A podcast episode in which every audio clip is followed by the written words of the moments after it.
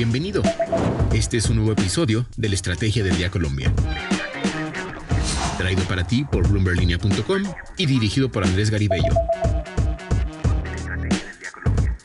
Feliz viernes, soy María C. Suárez y estamos en la Estrategia del Día Colombia. Hoy hablaremos del precio del dólar para junio, de la financiación que recibirá AVI y de la nueva investigación que deberá enfrentar Viva. Active la campana para recibir las notificaciones de cada uno de nuestros episodios. Comenzamos. ¿De qué estamos hablando?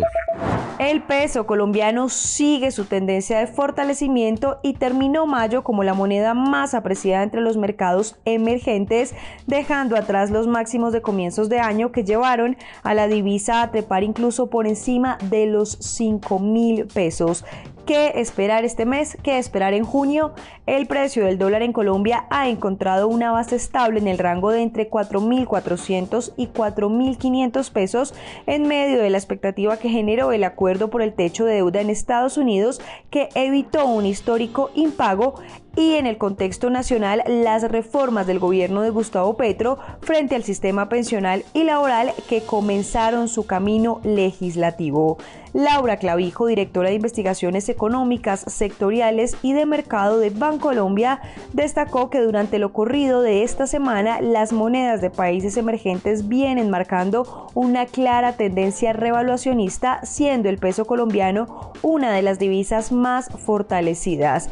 En lo que va del 2023, el peso mexicano es la moneda más fortalecida frente al dólar con 10,25%, seguida por el peso colombiano con 9,02%, el peso chileno con 5,14%, el real brasileño con 4,45% y el sol peruano con 3,71%.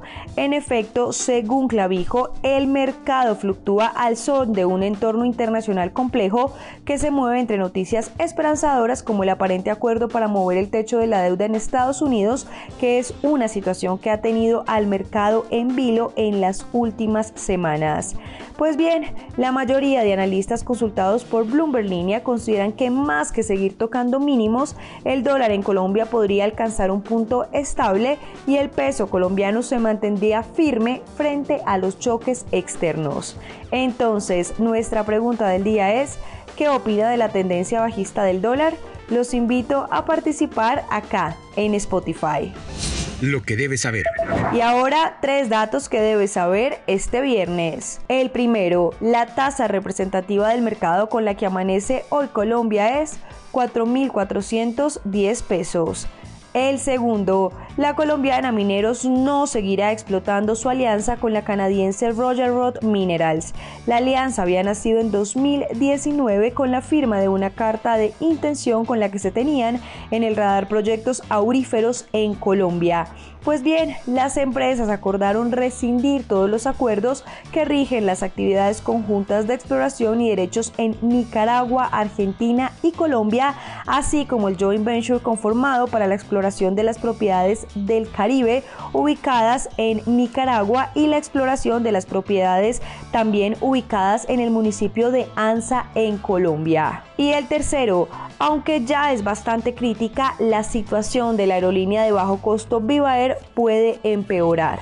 La razón el Ministerio del Trabajo en cabeza de la Dirección Territorial de Antioquia iniciará una averiguación preliminar que tiene como objetivo verificar el cumplimiento de las normas laborales en la empresa. Adicional a eso, la compañía fue citada a diálogos con sus trabajadores y sindicatos.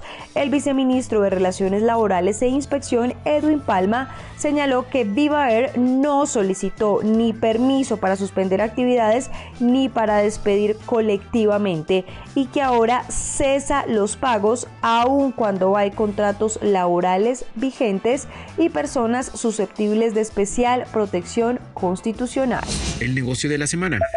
En medio de las altas tasas de interés y la inflación en Latinoamérica, millones de personas han tenido que aplazar sus planes de adquirir vivienda y con ello se ha profundizado el marcado déficit que hay en la región. El desafiante entorno económico le ha restado liquidez al negocio de la vivienda y sigue arrastrando las ventas en medio de menores iniciaciones de proyectos en países como Colombia.